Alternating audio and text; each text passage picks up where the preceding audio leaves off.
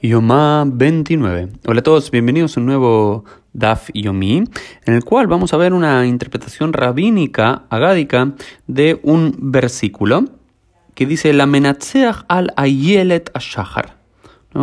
La menatzeach era como una introducción clásica a eh, los salmos. Este es el Salmo 22, versículo 1, muchas veces aparece la Menatzeach, que era, para la Menatzeach era el director de la orquesta del coro y demás, decía Ala Yelet Shahar, sobre la sierva ¿no? de la mañana, o sobre el momento de, la mañana, sobre el amanecer. ¿no?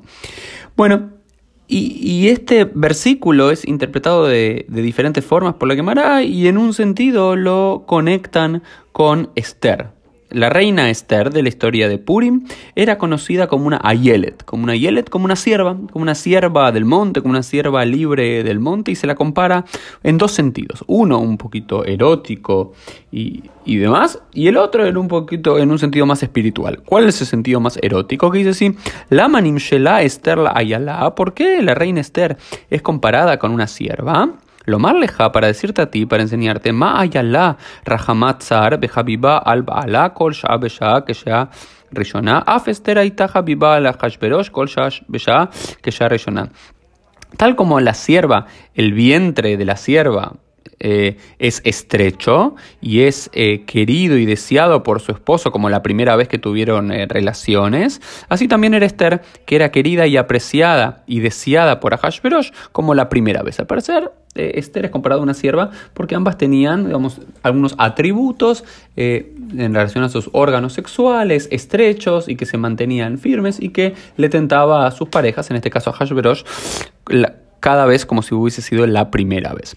Pero hay otro sentido, creo que un poquito más profundo y más bonito, para comparar a eh, Esther con una Ayala, con una sierva, que dice así: La manimshela Esther la Shahar. ¿En qué sentido Esther también es comparado con el amanecer? Dijimos Ayelet Shahar, como, como el, siervo del amanecer porque es comparada también con el amanecer, lo más lejano, más Shahar Sof Laila, de la misma manera que la mañana es el fin de toda la noche, Afester Sof Kolanisim, también es Esther es el final de los milagros. Al parecer lo que quería decir aquí la Guimara es que el último milagro registrado en el Tanaj es el milagro del rey Esther si pensamos que todas las otras historias bíblicas eh, y todos los milagros que sucedieron fueron anteriores, realmente la historia de Esther, de comienzo del siglo V antes de la era común, sin lugar a dudas es uno de los últimos milagros que aparecen en nuestro Tanaj. Pero la propia Gemara dice algo, Af y Hanukkah, pero también tenemos Hanukkah, que Hanukkah sucede 300 años después, no más, sí, 350 años eh, después, 400 años después incluso, podríamos decir,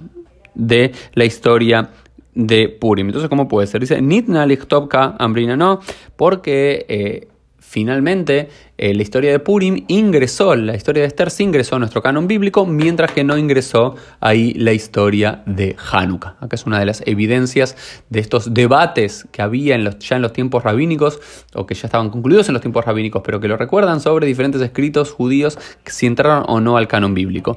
Acá vemos que se discutía sobre si eh, entra la historia de Purim, y la historia de Purim finalmente terminó entrando. Hay una posición que dice que no debería haber entrado, pero todos conocemos que el libro de Esther es parte del canon bíblico pero todos sabemos que en las Biblias hebreas, en nuestro Tanaj, el libro eh, de los Macabeos no es parte.